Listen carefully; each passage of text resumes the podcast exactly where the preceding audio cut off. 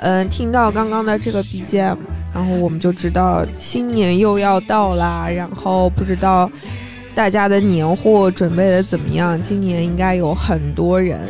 就是大家都不能回家，留在各自工作的城市过这个春节。所以，我们这一期的胡扯就是给大家来上一上货，主要是这个精神年货。然后我们今天继续请到马探长。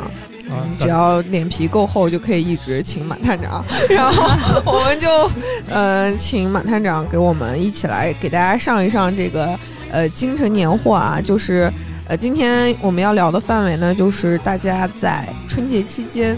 嗯，有些人可能会感到孤独的第一个春节呢，嗯，可以看哪些剧集、书，玩哪些游戏，看哪些电影儿。呃，今天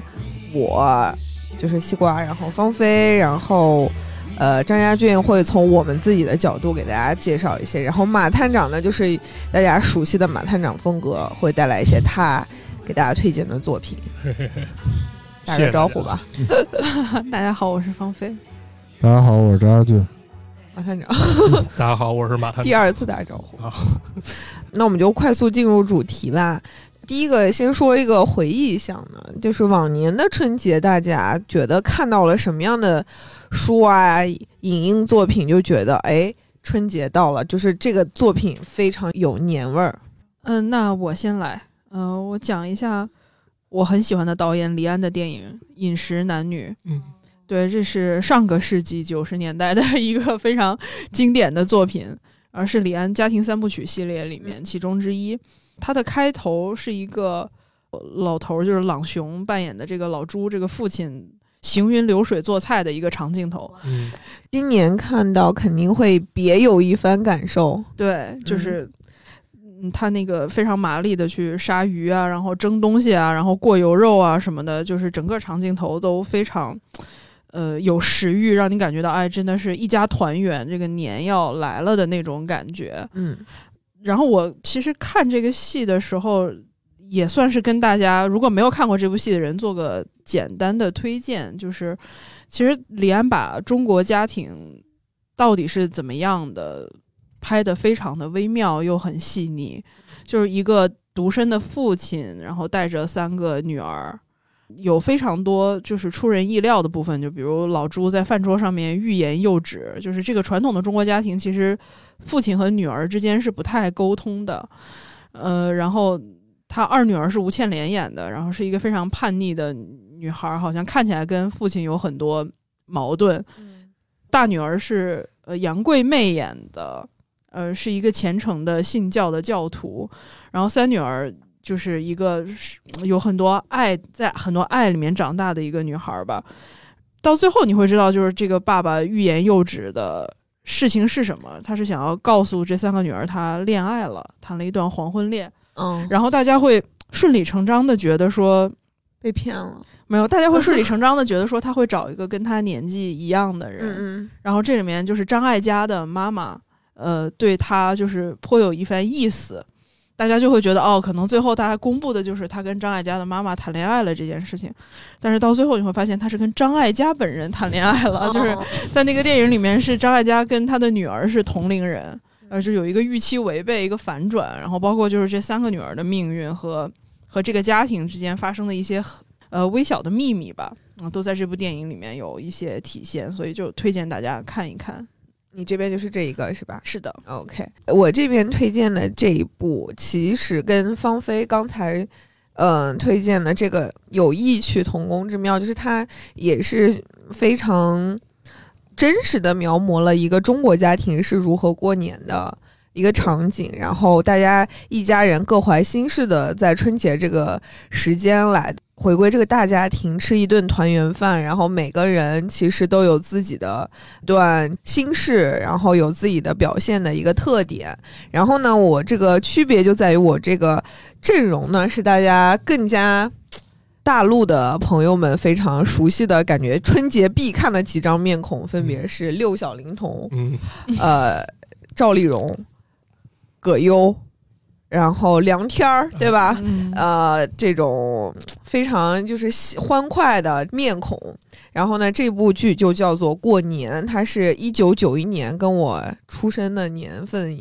呃，差不多的一个作品。其实这个作品在豆瓣上打分非常高，现在呃还是保持了八点八分的这么一个高分。它其实讲的就是在东北的一个家庭，然后呃是由李保田和赵丽蓉担当的这个主演演的老两口，然后他们在欢天喜地的等待这个各个儿女回家来吃这个团圆。嗯，然后整个。剧集其实就讲了，这是一天之内发生的这么一段故事，看似喜庆祥和，然后大家在这个年夜饭上，你要说话有时候绵里藏针啊，或者看似就是这种。在微笑，在喜喜气洋洋的这个呃氛围中，其实大家在表现自己在这个家庭里面的一些得失啊，一些不满，还有一些小心思吧，反正非常的细腻和真实。嗯，也是这个画面，这个冬天东北的画面一打开，浓浓的年味儿其实就已经来了。如果今年大家呃想。找寻一点年味儿的话，也是可以打开这部戏看一看。嗯，我这边是这样。然后马探长有啊，我我来给大家聊个比较直男军团的一些电影吧。对，这个就是许氏电影，可能大家相对有点陌生啊，因为咱们都知道，在周星驰相当于是香港之前的喜剧之王哈。嗯。但是周星驰之前的喜剧之王其实还有一个人，他叫许冠文。啊，这个名字可能年轻一点朋友可能比较陌生啊，但是这个人确实非常厉害。他呢，在地方台像这种佳片有约的栏目，虽然有出现，但肯定不如成龙大哥出现频率那么高。不过在他所属的那个年代，他拍的喜剧片经常拿票房冠军，而且所关注的是一些底层小人物，他们的一些打拼，还有一些笑料堆积在里面，啊，属于那种比较苦中带乐那种电影吧，经常有一些特别乐景衬哀情那种感觉出现。而且是扎根于群众了，笑料也很高级。想想看，如果说四十年前一部电影你在看的时候能把你逗笑，那说明这个电影真的很不容易。不过，在话说回来，周星驰的电影其实也比较能反映年味儿。因为我印象当中，我最深的一部贺岁片其实就是周星驰的《功夫》。哦，啊，我记得当时应该是大概零三零四年那时候。嗯，当时我感觉好像还没有“流量公关”这词儿，但是出门坐出租车啊，或者说回家看电视。包括路边广告牌儿上面好像都是周星驰拿根棒棒糖那形象，然后当时好像四三九九小游戏那网站还没有，当时还是 Tom 网、新浪网这些，对，包括那上面还有游戏叫《功夫周星驰》那么一个小游戏。人家这是全套的公关包装，那个。对。对，而且好多可能都是自来水，就看这电影有火的潜质，大家拿来聊一聊。嗯，其实当时去电影院看的时候也特别震撼，一方面是这电影真的很有意思，嗯。就是他这个笑料编排真的很有意思，包括看完之后，当时班里男生都开始对互相喊人家。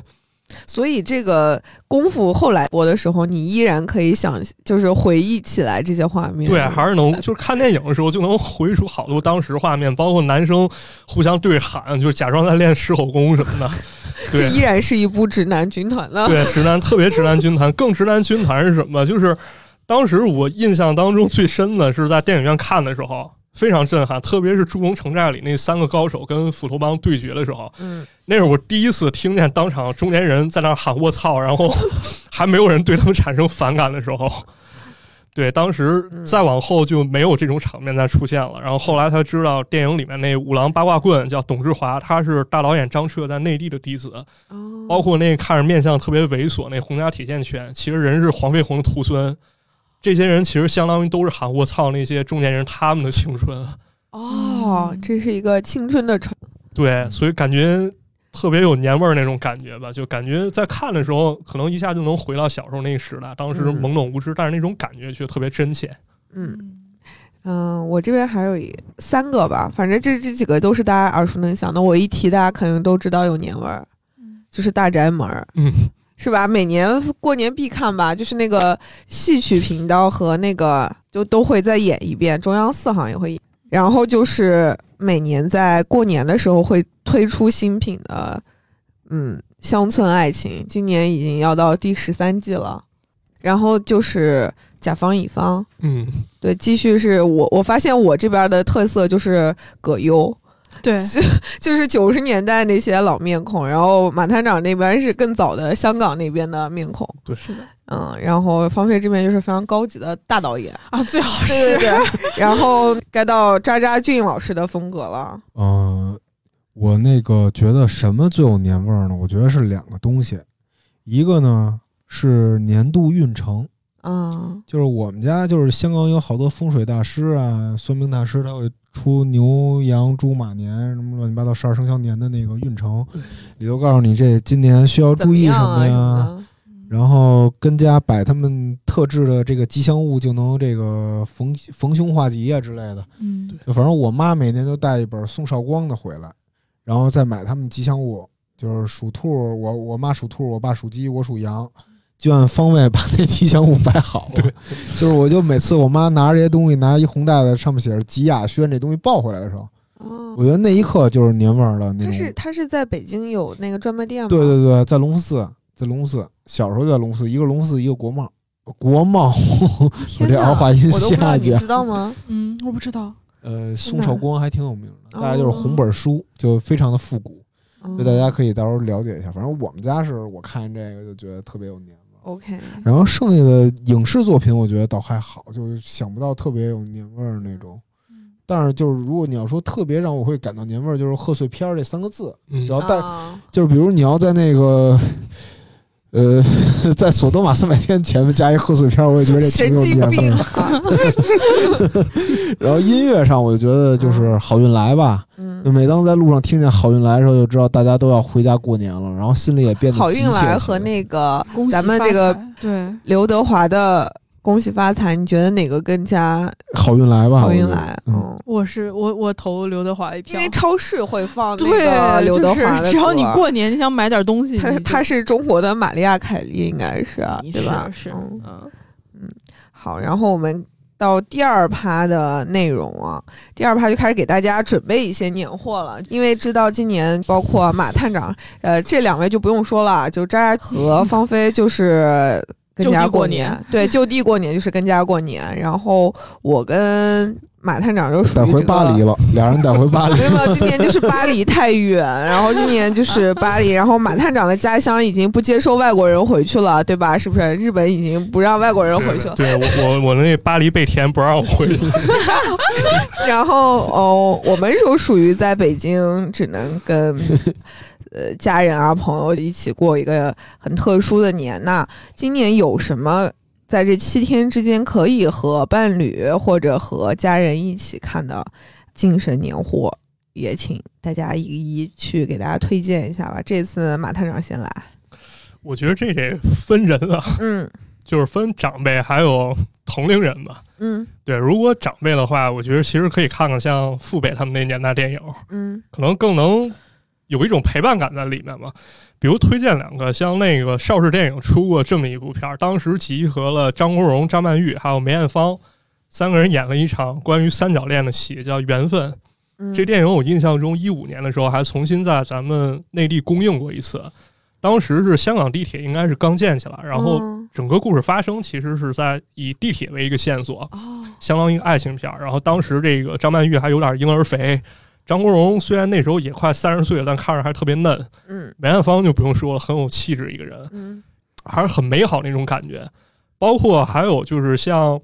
咱们这些地方台，嗯经常放了一些像《佳片有约》这种栏目。哦里面涉及一些电影，其实我觉得都还不错啊，像那个成龙的《龙兄虎弟》什么这些，感觉这是副本的一种浪漫。想想里面那个主演谭咏麟，嗯谭咏麟有个年名号是年年二十五岁，嗯但不知道大家能不能想象到谭咏麟今年已经七十岁了，天哪，都七十了七。十了，对啊，他是五零年生的人，哦，应该严格说应该七十一岁了。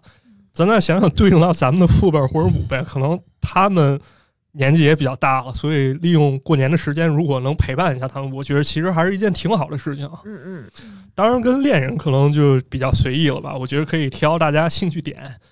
大家喜欢什么就看什么。然后我这儿还想给大家推荐一个，就是前段时间非常火的《弥留之国的爱丽丝》哦，那个看过啊呃，密室嘛，对密室空室，无一人的涩谷。对啊，就是你没法去玩密室逃脱呢，其实可以在家里看看这帮人是怎么作死的啊。对这就一脉相承。你今天后面要推荐的一个，对对，对，这嗯这非常有意思啊。这是我我给大家准备了相当于两个方向的东西吧。嗯，芳菲，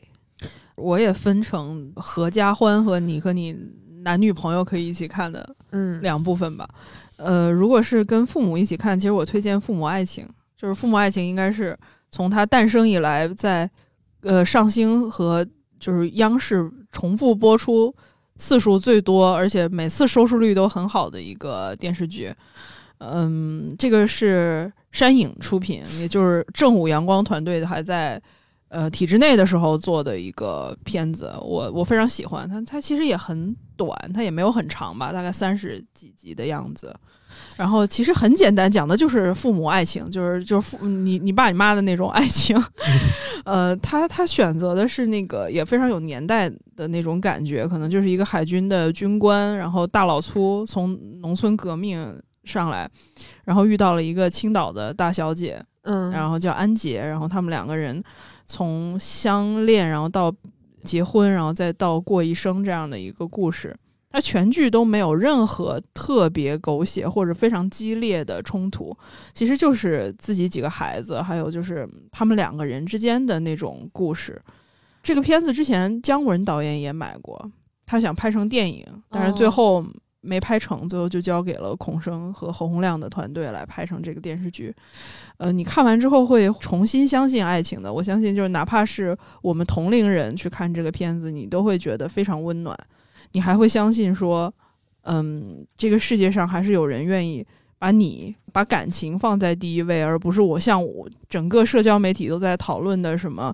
呃，彩礼呀，然后以及婚姻种种的附加值放在第一位。嗯因为那个年代，可能你找一个成分不好的人，就意味着你整个的政治生命或者你整个工作仕途就结束了。但是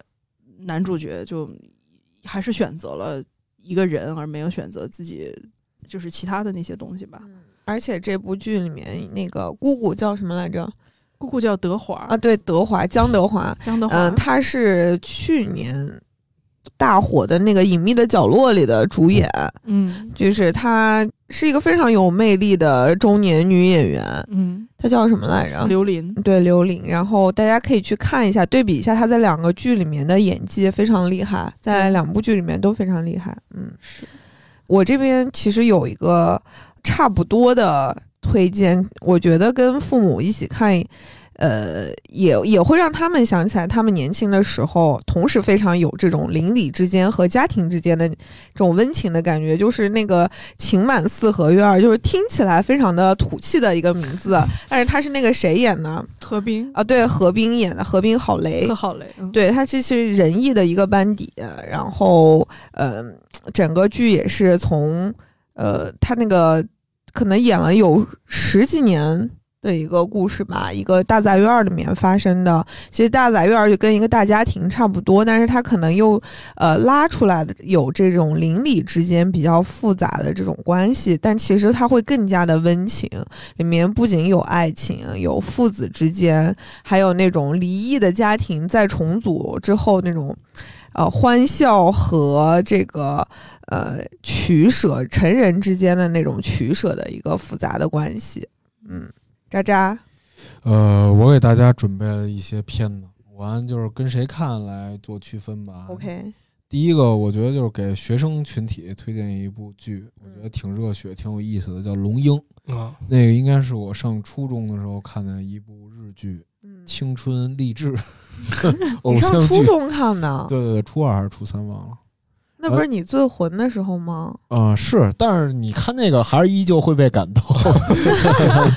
呃，我我以为是处在你命运转折点上，刚好看了这部是有点儿，就是当时就虽然就是也不爱上学，但是看了这部剧，就看了这部剧之后，还是心里暗暗发狠，觉得应该好好学习，就觉得过那样的生活。呃，我记得那片儿里有有谁演来着？那一个是山下智久，然后还还有一个阿部宽，剩下还有一特有名儿那男的我忘了叫什么了，对不住对不住，就意思啊是说讲一个就是落魄律师，然后呢也不挣钱，突然接了一个案子。然后是有一个中学叫龙山中学，龙山中学，然后又破产了，他会接干那个破产清算，嗯。然后他又跑过去了，跑过去之后，然后发现这学校的学生都太混了，啊。他又觉得我要改造你们，今年我们接受你，就是他他本来原来是暴走族，就日本类似于就是混蛋少年的那么一个团体，对，然后就是骑着摩托车到处跑，然后踹老人什么的，就是干这个，反正反正但是后来也是改邪归正那么一个人，然后考上了律师，就是其实是一种阶级跃升的象征吧。嗯。然后他看见那个底下人都特别混，他又想到了自己，他就觉得那今天我要接手这所学校啊。今然后那个大家就是老师们也被学生弄皮，就说什么你接手还敢接手这所学校？说我们这学生这么混蛋。他说我今年的目标就是要要在这个学校里产生三名东大毕业的学生。啊然后这个剧情，然后之后大家那个觉得不相信，然后觉得他是说胡话，他又搞了一特训班儿，然后招了几个人，就其中包括山下智久等六到七人吧，我忘了具体了。然后陆陆续续大家都加进来，然后开始学习，然后里头揭示了各种学习的方法，然后老师和同学也从就是看到这些混蛋学生的改变而感到觉得有意思，觉得他们怎么能就是通过这个魔鬼训练就改邪归正成为好孩子了呢？然后你以为这个故事是他会一个皆大欢喜，就真的他达成了自己的诺言，嗯但最后结局是只有一个人考上了东大，然后剩下的人都落榜了。然后落榜之后，然后他的结局就是剩下的那些落榜人，他没有说我不考了，或者我选择别的学校，然后就跟日本的很多动漫一样，他说我们继续复读，只考东大。当时就觉得，就虽然他很有趣。也很浪漫，然后包括很校园，但是它其中也有一些残酷真相，就是你努力的不一定能得到。没错，对对对，嗯对对嗯，所以那部剧给我非常大的印象，就是我大概看了三遍到四遍吧。这个那是应该好看第一个日剧，这个是。然后第二个是我觉得给情侣之间看的吧，就叫《怦然心动》，啊，也是我初中的时候一个女孩儿推荐给我的。哦嗯 是是是。然后她当时推荐，我觉得这剧里最经典的就是有一段，她是讲的就是一个女孩儿，她特别自信，她有点像杨丽说男性的那个翻版，但是她跟那个男性不一样的是，她非常乐观，然后也很善良的这么一个女孩儿。她只是觉得就是很自信的是，就是觉得我只要做的 OK，就不会有人呃不喜欢我。然后呢，但是事与愿违，就是美国学校也有霸凌事件嘛，就大家觉得他脑子有点问题，不爱跟他玩儿。然后结果呢，但他依旧很乐观，就是一个就是有点像那个王小波开那什么什么时代来着，就开头是什么谁也吹不了我那种感觉似的。然后后来他隔壁搬来一个小男孩，长得特帅，好像叫普莱斯这么一人。他当时看他的眼睛之后就，就划就就泛起小舟，就自己泛上小舟，在爱情的这个海洋里泛舟了。然后呢，他就觉得。就，就就是一直单相思，但是单相思的话，你也知道，就小时候男孩就是小学嘛，嗯，你你可能男孩被女孩喜欢，男孩大部分都会很害羞，就觉啊得不知所措。对就是你越喜欢我，我越不喜欢你，我恨不得踹踹你一脚那种，就是一种很莫名的自尊心。对，然后别的就是男孩儿和男孩儿之间，就有人喜欢你，拿这个开叉打岔，然后那个你必须得证明自己是一个男孩儿，就是你要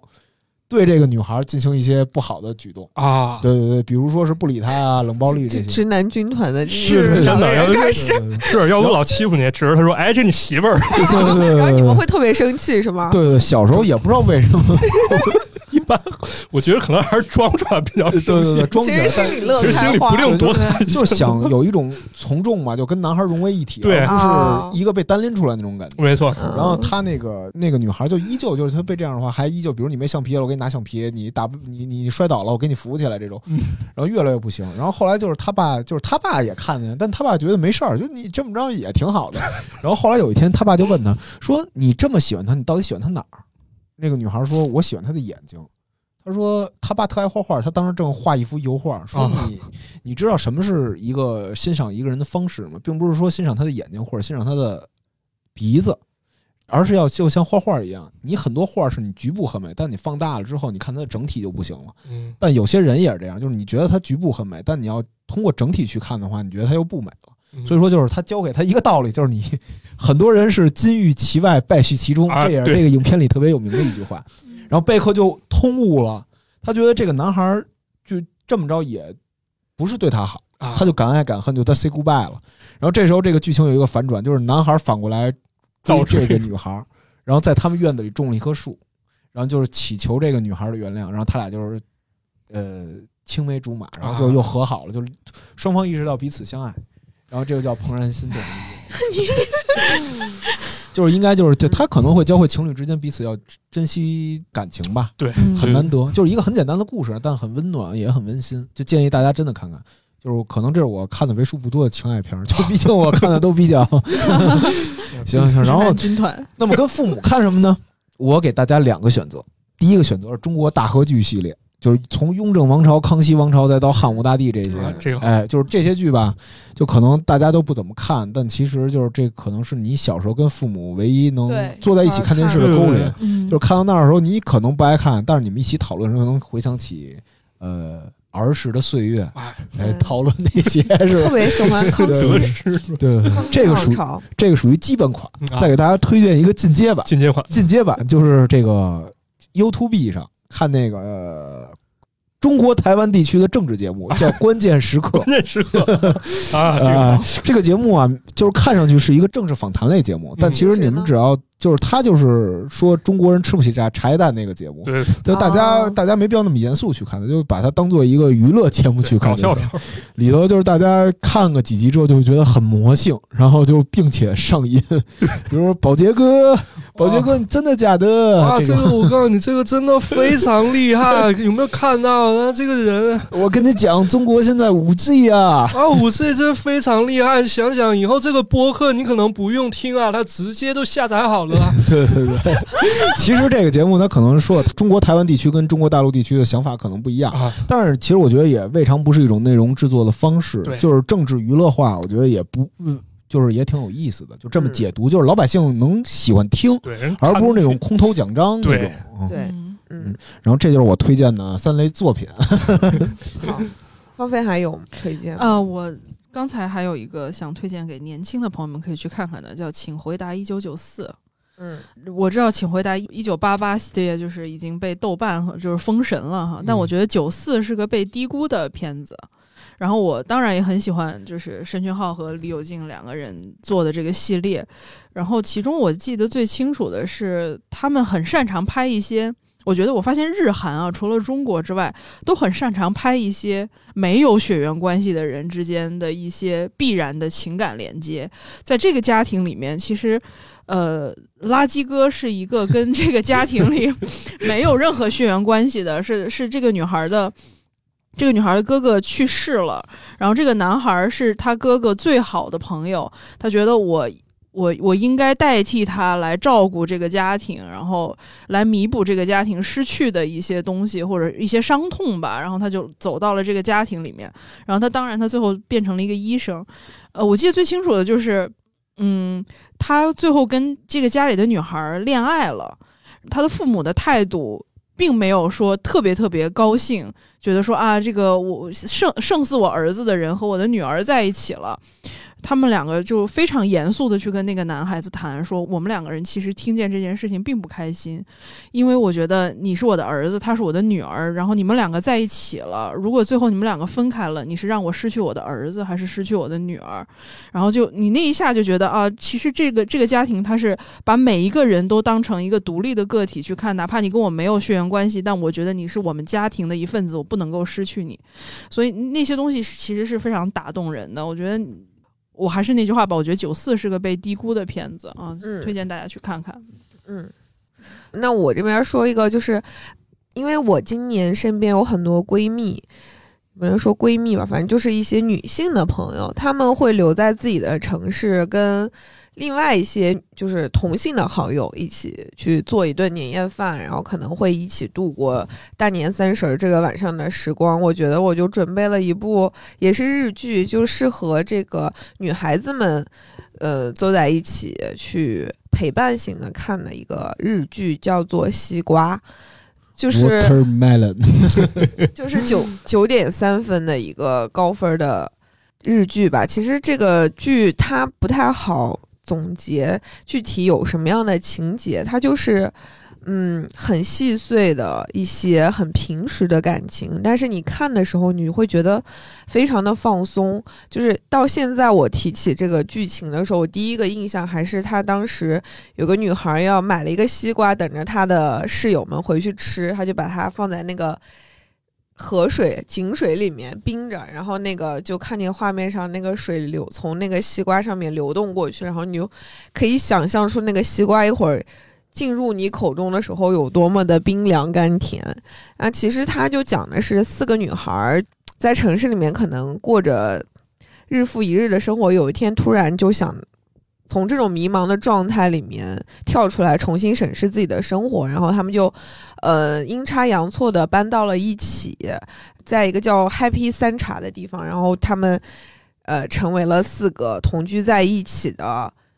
女孩就是有年轻的，有老的，然后他们互相这个探讨人生的经验，所有的台词和画面都是非常慢节奏的，没有那种很强的指向性。但我觉得它非常适合在春节这个时点去看，就是从日常咱们很忙碌的这种工作状态中跳脱出来，去花一段时间感受这种。慢节奏的宁静，我觉得这是一部非常好的剧，就是一共十集，每集只有四十分钟，中间断了也不会就是很难受。嗯，好，那我们这一趴的年货上完了，下一个部分就是给个人推荐的，嗯，我们。给出的选项可能有剧情向的，有知识型的、悬疑型的，还有这种猎奇的这种各种啊，嗯，可以让大家去补补课的。嗯，这一趴主要是我们各个年货的提供者，就是在可能过去很长很长时间觉得，嗯，不管过多久，这些剧集里面包含的一些东西仍然是可以有这个知识的供应，或者说一些。怎么嚼都很有韵味儿的一些内容吧。这一趴谁先来？扎哥先来。扎哥，行，那我先来。我给大家从书、电影到游戏，给大家推荐一下吧。书的话，我推荐一个作家，我特别喜欢，叫理查德·耶茨。就是他有一本书，我特别爱看，叫《十一种孤独》。这本书就基本上描写的美国六十年代那种呃疏离，就是当时也是嬉皮士文化多，就是老一代人跟年轻一代人没法说话。然后包括他自己，作者本身就是一个比较，呃，抑郁的人。其实这些故事就是大部分讲的，有可能是一个体制内的人在体制内他没法跟人交流，然后被人排挤出去的故事。还有一种可能是就是你怎么努力最后都没法成功的故事。它就是一些比较悲惨的故事，读起来可能有点像美国版的人间失格。但是无论是文笔还是故事的叙事，都会让你有一些嗯似曾相识的感觉。我觉得就是现在网上可能大家看的有很多就是比较孤独的那些发言，我觉得这些答案可以在这本书里找着。然后，但是如果要是想找快乐的话，我觉得可以可以不看这本书，就是找一些共鸣的话，是可以在里头找到一些慰藉的。嗯，然后有一些过年的朋友可能也是自己住，然后也没有人陪，所以我觉得这本书会是你在春节期间最好的朋友嗯之一。嗯，然后另一本书是偏向历史一些的，是一个历史学家，美国的汉学家欧立德教授写的。他这本书名字很简单，叫《乾隆帝》。然后就是因为你过年的时候肯定有很多片儿，就是《铁齿铜牙纪晓岚》啊，包括包括什么《雍正王朝》之类的。然后包括你先看抖音上，很多人都在讨论清朝是不是把中国给葬送了这些故事。然后比如说人们常常能听见的话语就是，呃，乾隆把中国给弄弄没了。但这本书就是从一些满语的史料以及各种细碎的史料里，发掘乾隆当时为什么见马嘎尔尼，呃，非常态度冷淡，为什么他要六下江南，然后他一一做出了解读。因为在他的笔下，乾隆不仅仅是一个中央集权的帝王，他更是一个，呃，家天下更突出一个家字的一个族长。就比如他六下江南是一种流基于一种游牧民族习性，为了加强统治的方式。而确实，当时江南是赋税重地，他过去其实是为了稳定统治，不像咱们民间传说中说他就是去强抢呃民女那么简单。而那个他为什么不跟马嘎尔尼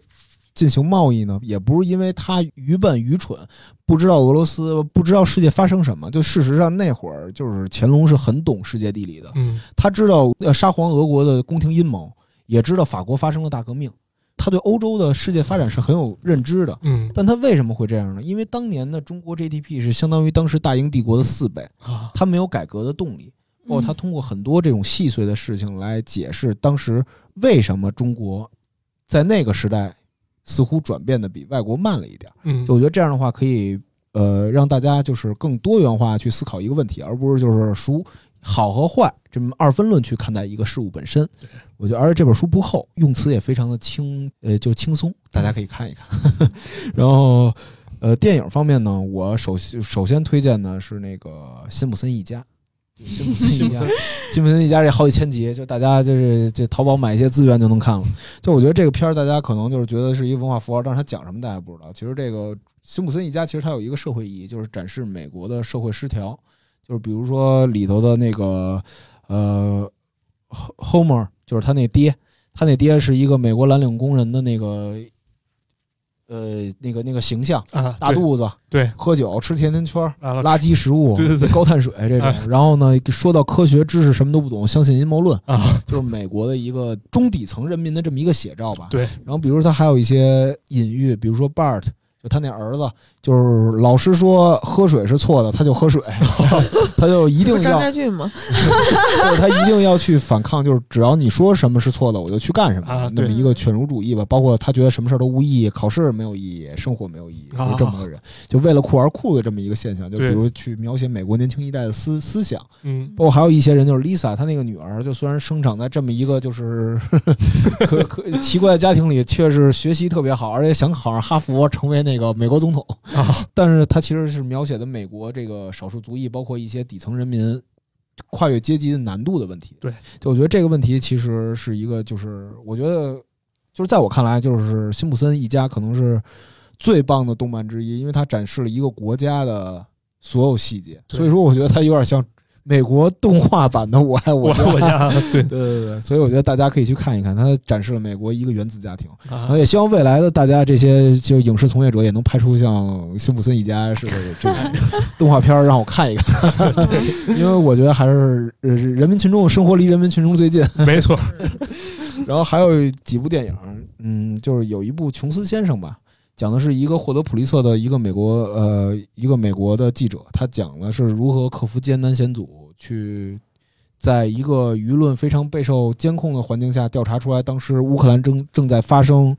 大饥荒，嗯以及他怎么把这件事爆出去，他付出了这些故事。虽然这个故事有点个人英雄主义，就是美国电影那那那那味儿，对，但是就是作为一个故事片来看的话，还是不错。嗯然后还有一个是，呃，稍微难读、难难懂一点的片儿，叫《巴别塔》。嗯。呃，这个片儿是几个独立的故事，但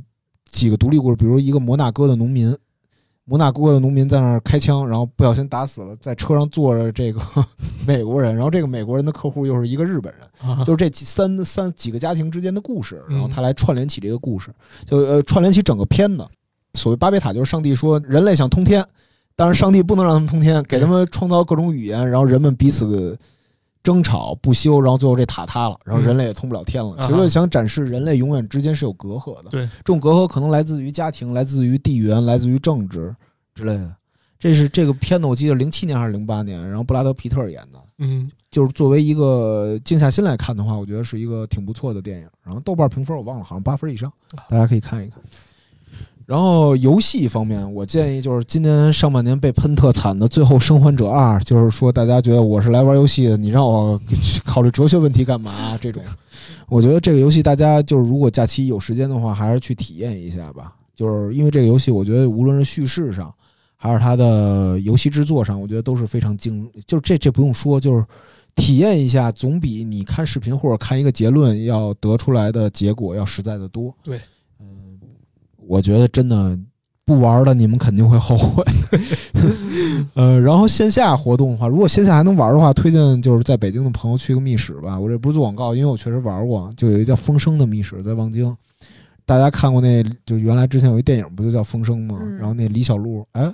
李哎，冰冰、周迅哦对周迅做被黄晓明扔铁链子上拉拉拉拉去的那个、那个恐怖片儿，那个谍谍 谍战恐怖片儿，就是你在里头就是大家换装成国民党，穿着军靴啊，带着青天白日勋章，然后跟那个里头就是其你们其中有一个是特工，共产党的特工，然后你们任务得抓出共产党特工，抓不出来的话，共产党就赢了，然后你们、你你你们就输了，就有点像抓鬼游戏这种。啊，但是里头就是大家就是包括有搜证、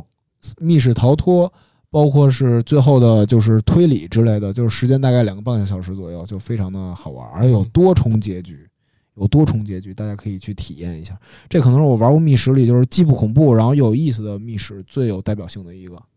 然后这就是我推荐的这些东西，我结束了，下一位。啊，老师点名了。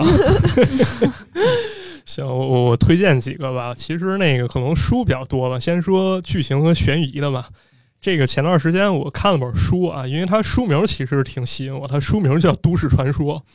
但其实它不是说去拆解或者讲述某个都市传说，而是一个小说，它是由日本作家叫朱川凑人写的。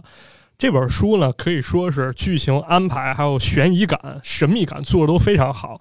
然后跟都市传说其实也有一些紧密的联系吧，可以这么理解。然后他的写作方式也很有意思，他不是说这个人突然一下进入了一个秘境，而是说这个人在生活某个瞬间当中突然发现了不可思议的事情，然后顺着这个事情去追查，结果发现这个事情好像跟自己有关，就感觉这种非常有悬疑的色彩在里面。比如说一个时间会逆转的公园。或者说，这个主角本来在城市，后来去乡下，发现那个乡下有这种跟马戏团是这种东西，日本叫见识物小屋。他在里面看到了一个拿冰冰起来一个制作非常拙劣的一个合同标本，然后通过这些事情，他慢慢去追查、去探寻，结果最后发现这里面可能潜在有危险，或者说这一切都是一场宿命。我感觉这个作品其实挺适合大家读的，真的，这本书是对我来说其实是一个。不太舍得看的一本书，它里面故事其实每个都不长，一本书可能有四个故事这样，但是每个故事可能都是在我特别放松或者说特别需要一些刺激的时候，我会找出来把它看一看。尤其现在大家生活节奏可能比较快吧，然后还有一个问题就是，好像我发现恐惧已经成了一种比较奢侈的东西了，因为大家现在说实话，恐惧跟焦虑其实两者分不开了。对。对，所以可以，大家如果需要生活中寻求一些刺激，去找一些清醒，或者找一些这种久违的感觉，可以推荐大家去看一看这本书，真的很有意思啊。然后就是知识和历史类的，我推荐一本相对不那么大众的书，叫《港式西洋风：六十年代香港乐队潮流》。这本书很有意思啊，它是由一个超级乐迷叫李信佳，可以说是他呕心沥血的作品，因为书中包括很多重要的资料，还有一些唱片儿啊。历史都是他自费收集过来，然后影印到书上的，可以说非常非常难得，特别能看出这个人对香港音乐的热爱。而且他选的这个方向，六十年代香港乐队潮流，这正好是一个特别特别冷门的这么一个时候。因为咱们可能听香港音乐，知道许冠杰有谭张争霸、谭咏麟、张国荣，再往后可能刘德华、四天王这些，但是在他们之前，其实经历了一段非常有意思的时期。因为这个六十年代的时候吧，香港社会有了一些分层，那么文化方面其实也就有了一些大家不同的喜好，特别是一些读过良好啊，就是上过西洋学校这种，就是香港人说那种翻书仔，他们呢，其实，在流行文化方面，其实不太能看得上老牌这种国语歌，或者说粤语这种乐曲，于是呢，他们开始向西方学习，自己组队啊，组成乐队，然后去唱一些西洋歌。都很有意思，然后其中很多乐乐队，比如像这个莲花乐队，其实许冠杰就是莲花乐队的成员，之后也是开创了粤语歌的潮流。还有像这个 Teddy Robin and Playboys，就是泰迪罗宾和花花公子，里面这个泰迪罗宾是一个非常有传奇性的人。首先他长得很矮，他可能连一米五都不到。但是他的才华真的可以说非常厉害，包括对香港歌坛还有电影行业都贡献了很多，相当于可以说是香港乐坛的一个史前史吧。但是唯一有一点不好的是啥？就是这本书阅读门槛实在有点高，因为它讲的是一个完全完全陌生的东西，可以理解为香港乐坛的一个史记吧。它是按照这个乐队来划分的，然后而且这些知识是密度比较大，而且陌生。这本书我到现在其实。也没有完全看完，但是这本书当做一个工具书，或者说当一个音乐推荐的书来看一看，还是确实不错。它它印刷也确实挺好的，很多珍贵图片。然后呢，就是我个人比较喜欢靠的题材了。嗯，对这块儿非常有必要给大家推荐一套漫画啊，或者说是一个漫画作者领域了。对 啊，对，因为前几年其实网上一直有概念，比如像什么环球十大禁片儿什么，嗯里面经常提起一个电影叫《下水道美人鱼》。对这个电影，对这个这电影，我当时确实看了，就是感觉还吐了吗？呃没吐，但也快了，就感觉真挺恶心。但是其实这个导演导演叫日野书志，他在日本更知名的一个身份是，他是一个漫画家，而且也是画的非常好啊，他画风非常迥异，而且经常能有一些特别让人意想不到的奇思妙想，或者抓住一个感官，然后猛烈打击这种感觉。这个老爷子其实也挺有传奇性的，他是生于咱们国家齐齐哈尔，后来去了日本，可能因为本人经历比较多吧，所以他作品中经常会出现一种特别难以言说的一种或者孤独感、恐惧感，甚至绝望感，非常能够抓住人心里最扭曲的那一面，去去去狠击猛打。比如有有一个故事，就是叫做《地狱变》。《地狱变》咱们都知道，这个是日本非常有名的一个文学作品。然后它在这个漫画当中也叫《地狱变》，它是相当于一个半自传性质漫画，讲的是一个非常疯狂的漫画家，他天天通过去喝硫酸或者割自己身体，收集自己的血液，然后画一幅地狱的图像。因为他感觉他的生活简直就糟透了，就是这个地狱其实就在他身边。然后通过在画画的过程中，他去讲一些自己经历，比如小时候他从满洲逃难到日本，然后这时候他妈妈已经疯了，然后疯的时候又遭到了一些不公平待遇，然后包括回到日本以后，他妈已经疯了，然后他爸去创业，创业过程中对他疏于管教，然后他妈妈其实在白天他爸不在的时候，就对他进行一些虐待，然后这时候他心里也发生了一些扭曲，比如他会去虐待动物什么的，就完全是把战争创伤的那一代。就完全把它给描摹出来，包括他在里面还有一个特别具象化形象，他叫大魔王，但这大魔王形象其实一看就是这原子弹爆炸产生那个蘑菇云，感觉他特别能够抓住心理恐惧，还有这个人性当中的一面。还有一个故事挺有意思，它是一个讲了一个关于鬼的故事。因为日本鬼其实跟咱们国家鬼不太一样，他那鬼是头上长角，然后下面穿一虎皮裙那样角色，拿着一大棒子。他讲这故事当中，就是这鬼呢看上了一个人类的女儿，这女儿很有意思，她是一个盲女。然后这个鬼呢就试图接近女儿，然后这一来二去吧，这个盲女感觉这鬼其实不错，她也不知道对方其实长那样，就是非常恐怖的样子。于是呢，鬼在为这个女儿做了很多之后，开始跟这女儿的家人去进行提亲，就想我娶了你女儿。但是人类其实比鬼更阴险，他觉得这个鬼一来肯定不能把女儿嫁给他，二来这鬼在附近他是一个威胁。尽管这鬼他可能很温顺，可能比人还懂得体贴，但我就认为他是他是一个这个祸害。于是人类就开始想出阴招，说你必须完完全全从鬼变成一个人才可以。于是骗这个鬼，先是把他这个手手指甲很长的这指甲全部一一拔掉，然后把他的獠牙锯掉，锯掉以后又把头上角给锯掉，相当于这个鬼身上所有防卫的武器都已经没了。于是，在这个关头，所有人一拥而上，把这鬼给杀掉了。就就这样一个故事，很荒诞，但好像又特别能说出人心里那种扭曲吧。就是我认为他是一个有害的，那么我们就要杀死他，这种感觉。类似故事还有很多，就是人比鬼可怕。对，人比鬼可怕，而且他不光是这个观念，他不光是说这个鬼可能咱没见过，他去臆想，就比如人会算计，人会怎么样，而是他把这个这玩意儿他完全编成一故事，就是让大家去看一看事情是怎么发展，所以很有意思，建议大家去看一看。他作品其实还蛮多的，如果去看一看，你可能能够体会到一些比较残酷、血腥、暴力，甚至绝望，一些比较可以说是变态的这种感觉。但通过这些变态画面，可能咱们又能反思出来一些东西。我觉得这是很有意思的一点，这是比较 cult 的一个，嗯，大概就这样。我来嗯我推荐一个电视吧，呃，一个一九年的台剧叫《俗女养成记》。我知道，就是你当你听到这个名字的时候，大概会劝退百分之九十九的人。但是它那个英文其实是翻译是说的非常对的，叫 “Making an Ordinary Woman”，就是一个普通的女孩的成长的经历。就是她她其实是非常短的，它只有十集，就相当于是一个女孩儿。呃，从从很小，然后到一个人北上到台北去求学的，然后最后四十岁，呃，既没有老公，也没有房子，最后也跟未婚夫分手，回到了台南老家，这么一个故事，你一听就会觉得天哪，这太不成功学了，就这这怎么会是就是费心巴力的考到台台北去，然后最后又回了台南，但但其实这个东西它会让你觉得就是非常治愈，在你能够接受你自己。就很多时候，你的选择是被这个时代的一些判断裹挟的嘛？比如我一定要离开这个家，这个家不太 OK，然后我我要去台北念书，然后我要留在台北，嗯，哪怕我我的老板就是让我当秘书，其实就是让我不停的处理他的各种小三的一些问题。然后今天给这个今天这个小三让我去那儿，明天这个小三让我去那儿，然后后天这个大老婆打上门来，以为我是他的小三，把我打了一顿。就他在台北其实过的是这种。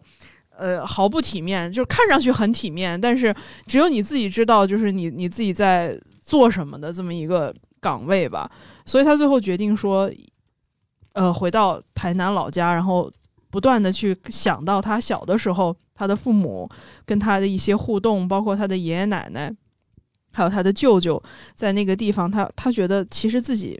没有必要非得要离开那儿，他其实是一种接纳自己的过程。然后它的开头我非常喜欢，就是一个，请大家一定去看那个闽南语的版本，不要去看配音的版本，配音的非常奇怪，你就去看台语的就可以了。他上来就看字幕，对，就那个台语上来就说我是一个怎么也学不会台北国语的一个台南女儿，这些都是用闽南语说的。然后其实语言好像就是一个线索，就告诉你说，其实他从来没有真的进入过台北。我觉得每一个漂泊在外的，或者因为这个时代的一些判断做了一些。呃，不太符合自己本心的一些选择的人，可能都能从当中找到一些自己的影子。然后最后，当他回到台南，回到家里面，然后自己买了一个，呃，自己花自己所有在台北所有的积蓄去买了一个他小的时候很讨厌的一个鬼屋。你知道，小的时候小孩儿总会就一起玩的时候会说啊，那个那个那个房子是鬼屋什么什么。但他最后才知道说，其实那个就不是一个鬼屋，那是一个特别正常的一个房子。然后他花了自己全部积蓄去把它买下来。然后最后的结尾，他说：“嗯，我们的时间已经这么少，我们没有时间去讨厌自己，没有时间去做别人，我们应该做的是爱自己。所以就是一个挺治愈的一个片子。还有一个是美剧，那个新闻编辑室。呃，这个我之之前大家应该知道，就是我当时做这个工作，完全是因为这部电视。”嗯，他的那个开头也是非常广为流传啊，应该是那个他的那个男主角叫什么？美国为什么不是最伟大的国家？对对对，美国为什么不是最伟大的国家了？然后他会给你那那个男主角之前是一个比较犬儒主义的一个人吧，就是为了收视率从来不表达自己的任何观点，结果在那个直播上他滔滔不绝告诉你为什么美国现在已经不是一个最伟大的国家了，那个是一个高光的时刻，但是之后他。是真的去深入了新闻行业，然后包括他可能在一二年到一四年的时间里面输出了三季的内容，呃，每季可能就是十集以内的这样一个篇幅，呃，他就是深入的去告诉你说，在社交媒体不断涌现的当下。媒体所能做的事情不断的减少，以及媒体不断的进入一种左右为难的一种状态，就它一方面又需要确保新闻的真实性，同时另外一方面，它又需要为了生存而需要捕获更多的流量和更多的用户。可能大家也都知道一个特别经典的在这个戏里面的一个案例，是一个 breaking news，一个一个突发事件，是说议会的一个议员中枪了，然后这个时候。呃，什么 CNBC 啊，什么 BBC 啊，什么之类的一些媒体都告诉你说，这个议员中枪，现在已经死了。那这个时候球就踢到这家本不存在的新闻的机构里面，你到底要不要去报道说这个人已经死了？要不然去跟播？呃，他非常戏剧化的处理了这个事情，就是他在当时在演播间里，他的那个制作方，也就是这个电视台真正出钱的老板冲到里。这个演播间里面说，你这一秒钟不不播，他死了，就有成千上万的人从这个电视台转频道去下一个频道。然后这个时候，他的那个同事就会告诉他说，这个是新闻，只有医生可以宣布这个人死了，新闻不可以。这也是这个片子的一个金句吧，相当于，呃就推荐大家去看一下。然后我推荐这个片子，其实也有一个私心，就是。可能因为现在因为一些原因，就是新闻行业被很多人误解，然后或者是我们做报道会被很多人污名化，觉得你们不就是为了流量吗？或者是在一些恶性事件发生的时候，大家会说你去报道这个杀人犯，或者你去采访这个受害者的家属，不就是为了呃流量吗？或者是为了一些就是非常功利的目的。但是当你看了这部这部电视剧之后，你会真的明白说，这是一个呃有自己坚持的行业。然后包括里面人很多选择，他可能他去一些投资机构，他可以拿到在这家电视台十倍以上的收入，但是他依然选择留在这个电视台里面，只是因为他非常喜欢这一份工作。嗯，你你会明白，就是这个新闻这个行业的运转机制到底是怎么样的。包括他一四年的时候，这些美国报道的这些媒体遇见的一些困境，其实在今天在中国都是非常非常有借鉴意义的。这也是我推荐这部美剧的一个私心。当然，它确实也非常好看。然后书的部分，其实先推荐一个呃短篇吧，就很容易读的。呃，莫要花园主理人何外皮的一个短篇叫做《情马俱乐部》，它非常 B 级片的一个短片，它非常短，它一个短篇小说由四个更微篇组成，它讲的是一个呃，应该怎么说，就是一个非常奇幻的俱乐部，这个俱乐部里面集齐了所有非常奇怪的人，你可以把它理解成是一种销金窟，嗯，有这个世界上。呃，身高最高的人，有这个世界上屁股最大的人，有这个世界上腰最细的人，呃，有这个世界上指甲最美的人，就是他，他其实是一个有钱的人才去消费的地方。当然，里面基本上都是女性，然后他有一些非常出众，并且就是你一眼就能看到的非常奇幻的东西。但这里面就有一些杀人的案子在里面频繁的发生，然后到最后的一个故事，他会告诉你说。呃，为什么不断的有人失踪，然后这些人不断的死掉，究竟是为了什么？啊，这就留一个悬疑，让大家自己去看。然后最后你会发现，就像马探长说的，就是你会发现人性当中非常非常极端、非常扭曲的一面，但它又会带给你很大的、很强烈的审美的快感，所以推荐大家去看一下。然后第二本书就是马尔克斯写的，呃，不是让大家去背人名的那个《百年孤独》，好像是是一个非虚构类的写作，叫《一起连环绑架案的新闻》。这个在豆瓣上的评分也非常高，嗯，推荐大家去看的原因是它真的非常刺激。它是一个跟阿拉伯这个地区有关的一个真实的案件，它不断绑架一些人。相当于一种荣誉谋杀吧，就是希望能够左右这个国家的政局之类的。他的整个排片布局，你就能看出来一种真正有天赋的人是怎么去写一个非虚构的新闻的故事，完全像电影一样，就是一幕戛然而止，然后到下一幕的时候，你会发现中间的过程基本上就是一个导演在做的编排和串联，然后也不长，就看完之后就是有一种看了一个。特别酷的电影的感觉，嗯，然后非常适合过年的时候看，我就这样。那那我接下来说吧，就是我推荐的这个也是一个天才写的，嗯嗯，杀人案是一个荷兰人写的，他叫高罗佩，然后写的这本书叫做《呃大唐狄公案》，我不知道那个马探长有没有听过这本书，听过很。一一一整套书非常大的一套书，我看的是第一套，就是这一套里面有五本书，嗯，整个可能有一百五十万字，但是这本书是我近三年来读的最欲罢不能的一一本书。它其实是就是这个汉学家高罗佩在呃看了那个日本的一本奇书，呃，在日本读了一个清代的。中国公案小说叫《武则天四大奇案》之后，他就觉得，哦，原来在中国公案小说可以写的这么好。中国的这种侦探推理其实已经有很悠久的历史和自己的一套模式，但当时的西方世界完全对这个是没有了解的。他当时就在历史中找到了狄公这样一个形象，他身上有很多。历史吧，同时他又是一个大家公认的一个在判案和在道德品质上都非常正面的这么一个形象。于是他就以一个明朝去看狄公办案的这么一个视角，写了这一整套书，大概有十个案子吧。结合了中国公安小说的一些写作特点，比如说就是几个案子它要同时发生，就是在一起案件中，它不可能是只办一起杀人案，它一定是有三起案件陆续在同一个时间点上发生，然后中间会有一些错综复杂的巧合。嗯，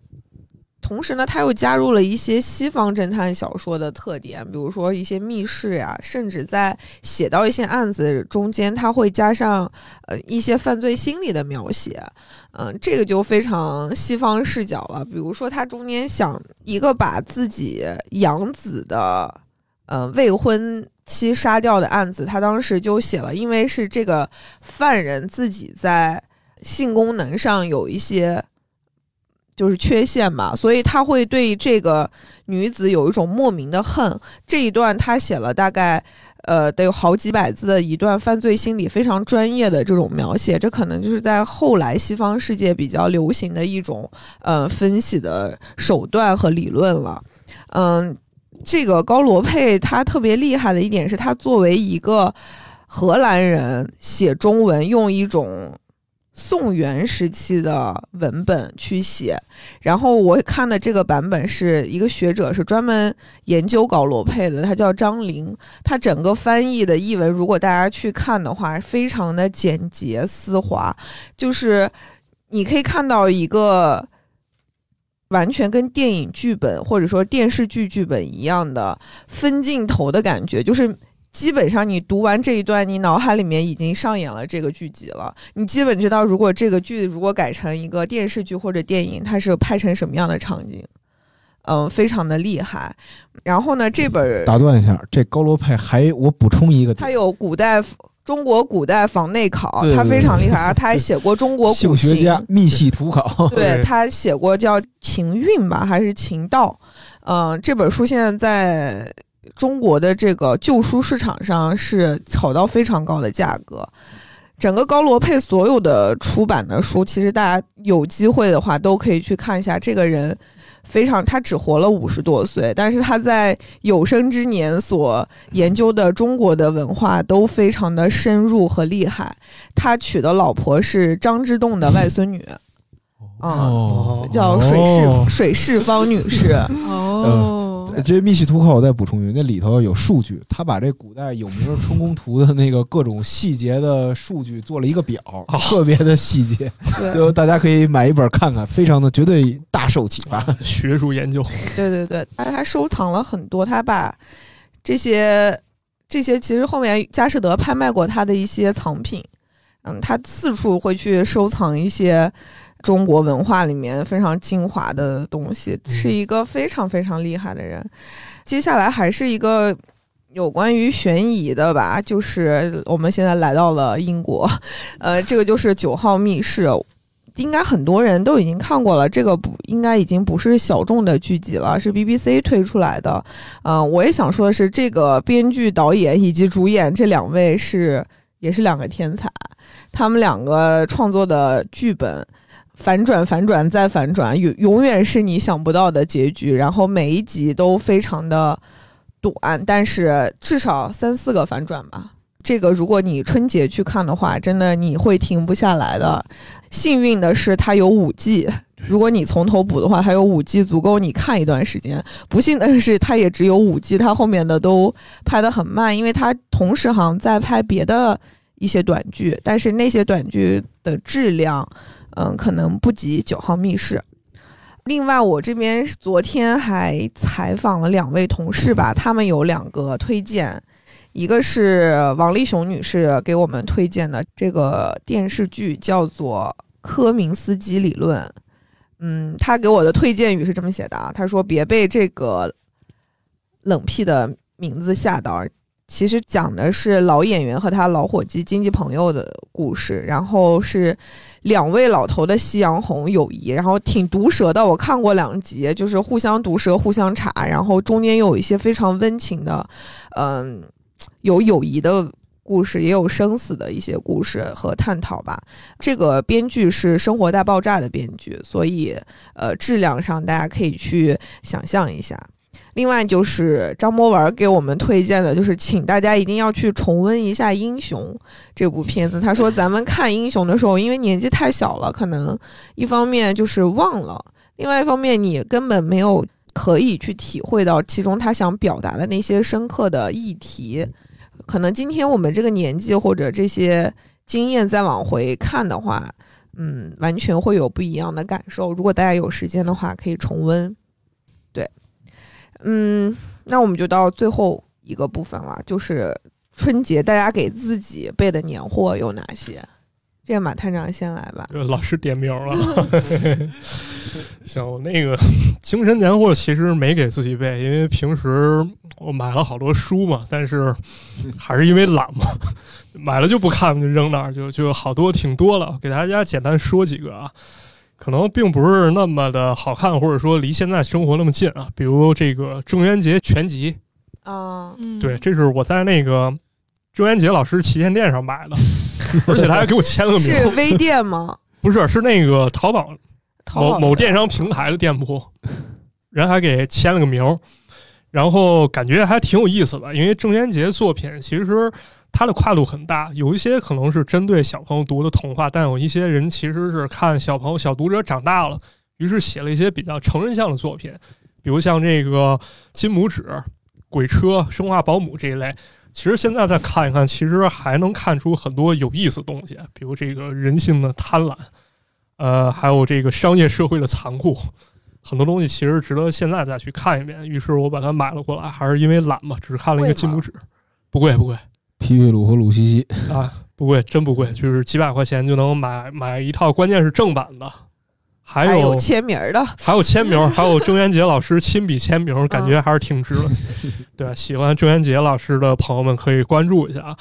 还有就是，也是一个 童年作品，这不太好买，这闲鱼上买的，这是《冒险小虎队》，这我不知道了，那是乐乐队吧？不是，不是那个，不是那小虎队，不是，是那彩礼卷那小虎队。哦，那是卡片是吗？啊，对，也不是，它是一个。对，咱童年有三个小虎队，对，一个是唱歌，就去把你的心，我的心串成串儿那个。这个，你这么一说，好恐怖呀！不是，我发现这些歌词儿到马探长嘴里有另外一番风味儿，就感觉都是都市传说里火燎鸡心是，是穿一穿还是穿成串儿？这不重要，这第一串。这第一个小虎队，还有一个就是咱咱吃的那小虎队。对，还有一个就是奥地利作家布托马斯布尔奇纳写的一个相当于少年侦探小说，叫叫《冒险小虎队》。哦，想想啊，很有意思。它一个最大的特点是，你在探案过程中，它会给你设置各种问题，然后问题解答非常好玩。它每本书会赠一个东西，一一张塑料片叫小虎解密卡，然后通过这个卡，你放到书籍特定位置，转一个角度，然后答案会在这卡上显现出来，所以还很有意思。然后包括案件，个个都是特别耸人听闻。比如木乃伊汽车、法老王的诅咒、火眼、恐龙的遗迹，这些东西非常有意思，也是我 我小的时候小学的时候，一般大家都会去买的书。于是呢，我把他们又买了过来，希望有时间嘛去把他们再看一看。还有一个也是买了没看的，是卫斯理系列哦啊，卫斯理系列，这个倪匡老师还是很有才华啊。虽然卫斯理系列。在当今的一些社交媒体上吧，也是经常受到批判。为什么？因为说他觉得写的很不严谨了。就一旦这事情解释不了，他就说这是外星人，这是古代遗迹，然后就把它解释。但是有一些作品，其实它奇思妙想的空间还是挺多的，而且有一种很有意思写法，就是他通过自己的一套理论，把一些世界上没有解答的东西给他解释出来了。比如有一个非常有意思叫老猫，他所指的这个老猫呢，是一个。年纪真的非常大，而且体型非常庞大，有一定智慧的这个猫，他最后解释就是这个猫其实是贯穿人类历史进程的。它本来是一个外星人，然后来到地球，看地球上他想附到一个动物身上，想看哪个动物最有前世，然后结果他来的是这古埃及时期，古埃及全时期非常崇拜猫，于是他附到猫身上了。然后接下来时期呢，他就不断去经历人类历史进程，然后想办法去反攻倒算。相当于他用这个东西把历史串联起来，其实也是一个非常有意思的、很有意思写法。别的就是我比较自己个人感兴趣一些东西吧，也是我不太能看懂的。比如像那个柳田国男的民俗学书籍，比如他考证了一些像日本一些民俗啊，有些东西可能就是都市传说一些出处，但是因为民俗学实在是一个非常庞大的学科，可能要看这套书会感觉有一些生涩且无聊。但是把它看进去，可能还会有一些其他的收获吧。再者就是一些关于妖怪学的书吧，像那个妖怪博士水木茂的《妖怪大全》，他是把这个妖怪画成图鉴的形式，非常直观，你一看就能知道这个妖怪大概长什么样。然后也有一个发生场景，旁边配一段故事，还有他解说。我感觉像《山海经》啊，很有意思，就有点像那带画的《山河经》那感觉。对，不过他漫画水平真的很高，而且画的很细致。还有就是一本书叫做《中国妖怪故事》，是去年刚刚出版的，它作者叫张云啊，这个老师也是一个狠人，他通过把中国一些古籍。基本上全扒了一遍，然后把里面每一个关于妖怪的故事全部总结出来，相当于给每个妖怪都做了一个自己户口本儿。哦，户口本儿。对，那书非常大，就是它关于妖、精、怪等等有一个自己分类标准，参考古籍做了一个总结。然后这个大家感兴趣也可以去看一看，基本上就这些了。就相当于一个妖精纲目是吗？啊，对，就妖精纲目，就这种感觉。对，哎呀，啊，所以平时我买的书确实挺多，但是还是因为懒嘛，没有看进去。自我检讨一下子，荒废。我那个什么，我背的一本年货已经被我看掉了，就是《肾鱼堂》啊，李静瑞 写的《肾鱼堂》。然后这个书其实我还是挺喜欢的，当然有很多人批评说比例不足啊，然后就是可能能力不足以承担一个大家族的命运的这么一个故事，但我还是挺被那个故事打动的吧。而且我觉得书可能就是一个桥梁，它让我重新对。中国近现代史有点兴趣了，就是我小的时候特别，就是尤其是文科生，肯定都没有人会喜欢中国近现代史的啊。你除了条约和人名，没有任何快乐可言。但是，包括那个时候，你的书里面就会告诉你说啊，李鸿章卖卖国求荣啊，袁世凯这个当往什么想当皇帝之心不死，然后最后又怎么样？但是那本书其实让我重新对。呃，对中国近现代史有兴趣，所以我就下单了两本小册子，它是一个系列的，就是一本是讲李鸿章的，一本是讲袁世凯的，那就是晚清最有争议的两个人的小传，然后写的非常薄。呃，我我我还没有看，但是我觉得应该还不错。然后这是我给我自己准备的其一的一个年货，然后第二个就是那个赵婷的那个《无依之地》，我准备在过年的时候看一下。因为可能《无依之地》，他拿了圣塞巴斯蒂安电影节的一个提名，然后拿到了金球奖的，应该是拿到了金球奖的最佳影片奖。然后接下来是奥斯卡的一个最佳影片的一个热门。嗯，如果他拿到了奥斯卡这个影片奖的话，就是他做到李安都没有做到的事情，就是因为李安也没有同时拿到两个奖嘛，一个金球，一个奥斯卡。然后这个片子其实，嗯。是他讲的是一个流浪者的故事，因为赵婷也说过，说就是他之前是在北京上的学，然后之后来才去的初中的时候吧，初中的时候才去的美国。他说他自己在北京生活的时候就非常喜欢蒙古，在接受外媒采访的时候，他说所有迷茫的人都应该去美国的西部或者是蒙古去看一看，就感受到那种孤独和荒凉，然后你再才能找到你自己的路什么的。啊，这应该是我给我自己准备的两个年货。渣渣，呃，我给自己准备的年货就其实特别的不太多，就基本上就是延续之前阅读，然后并进行一些再次的扩展吧。一个是十二月等人，就是之前听过上期电台的，可能大家知道，就是我看那个啊俄罗斯文化史《娜塔莎之舞》，就是在里头提到了十二月等人，然后当时为什么反抗沙皇，又为什么流放。就是当时一直搞不清楚一件事，就是贵族当时为什么一定要，就是要求沙皇给农奴权利，他们是当权者嘛，当权者要权利，所以呢，就我打算看完书了之后知道答案，然后再想电影里反推一下，看看俄罗斯人民群众喜欢的叙事风格是什么，就是一些个人比较，比如个人的爱好吧。然后还有一个可能是想看漫画吧，也是之前看马探长那个。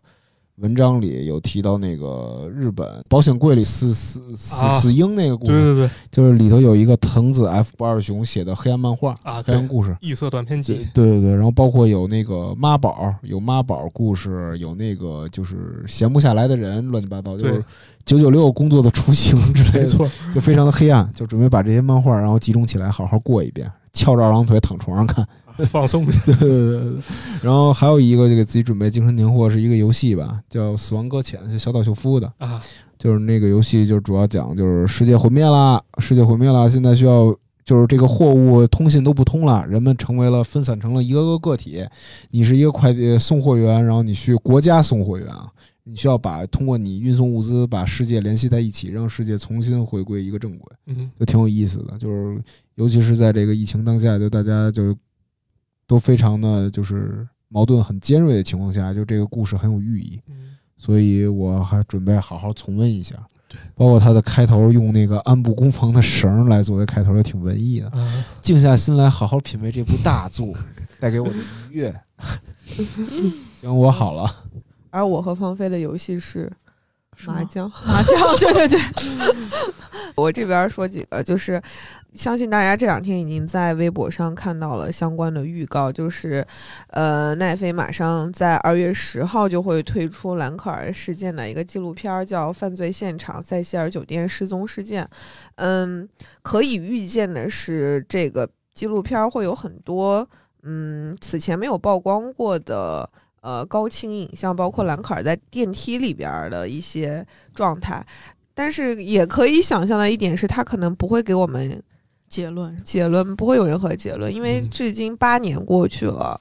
嗯，关于他的任何一一些进展都没有一个确定的说法。从死因到调查的一些可疑的人物，其实都缺乏一些资料和证据吧。但是在这部片子里面会有一些警官和侦探的访问，嗯、这个我们到时候可以看一下。还是很期待的，因为大家当时举国都非常关注这个案件。嗯，然后第二个是我也给周围的朋友都已经安利了一圈了，他是一个 B 站 UP 主，他叫石木，石是那个粮食的石，木就是眼睛那个木。嗯，他做了非常多很硬核的作品，每一个他的视频基本上都在一个半小时、两个多小时，所以他的更新频率其实不是特别的快。嗯，他做过的话题其实也比较有意思吧，我觉得特别值得我在春节专门挑几天的时间去好好看一下，给大家念几个他做过的题目。嗯，感兴趣的朋友就可以去关注一下，包括呃《武林往事》一九二零到二零二零百年武打影史，然后金庸人物图谱系列，嗯，吴海拾遗系列，嗯，其实每个体量都非常大，其实内容也非常的丰富，嗯，其中包括了很多这种。不管是金庸啊、古龙啊这些大家耳熟能详的武侠小说作家的一些大量改编作品，他做了横向的比较，也做了一些电影工业方面的一些纵向的这种梳理。嗯，我觉得他的他的体量就是呃远超一篇论文了，都可以。所以说非常找非常值得找一个时间，大家甚至拿着笔记本拿着笔去看一看。嗯，另外也是一个平台上的用户的推荐，这个用户叫淘淘零零，嗯是那个豆瓣儿用户，他有一个那个片单，这个片单名字叫一堆八九十年代国产片在线。这个片单里面包括三种类型的影片，就包括恐怖、惊悚和科幻。嗯，大家点开这个片单就可以被这些八九十年代的海报所吸引，真的，光看海报你就能乐一阵子了，就是感觉非常都会非常好看。嗯，我看了两部，我觉得我可能会优先看的，一个叫《古墓荒斋》，这你听过吗？听过。啊，这古是墓荒斋周迅的对周迅的荧幕处女作，但其实是一个在九哎九十年代初的一个嗯悬疑恐怖向的对一个作品，它是改编自《聊斋志异》，然后周迅在里面演的是一个狐仙儿，嗯特别漂亮，在里面那个不过不不知道是那个当时灯光打的还是这个妆法非常的优秀啊，在这里面非常楚楚动人，非常水灵。呃，当时那个导演是从挂历上选出了周迅演了这部剧，然后特别想去看一下，看了一下那个剧照非常美。另外一个也是九十年代初，呃，一个电影名儿非常搞笑，叫《情人的血特别红》。就是听起来听起来非常搞笑，但是看底下的评论是大家都觉得还挺好的。有个人评的是说，八十年代到九十年代初，国产电影有水平的太多太多了。其实就在说这一部，呃，水平还是非常好的。它不管是从剧照、画面上，还是说它这在剧情上，剧情虽然有一些狗血，但是。是个连环杀人案，那个时候如何处理的这种连环杀人案，其实也挺有意思的。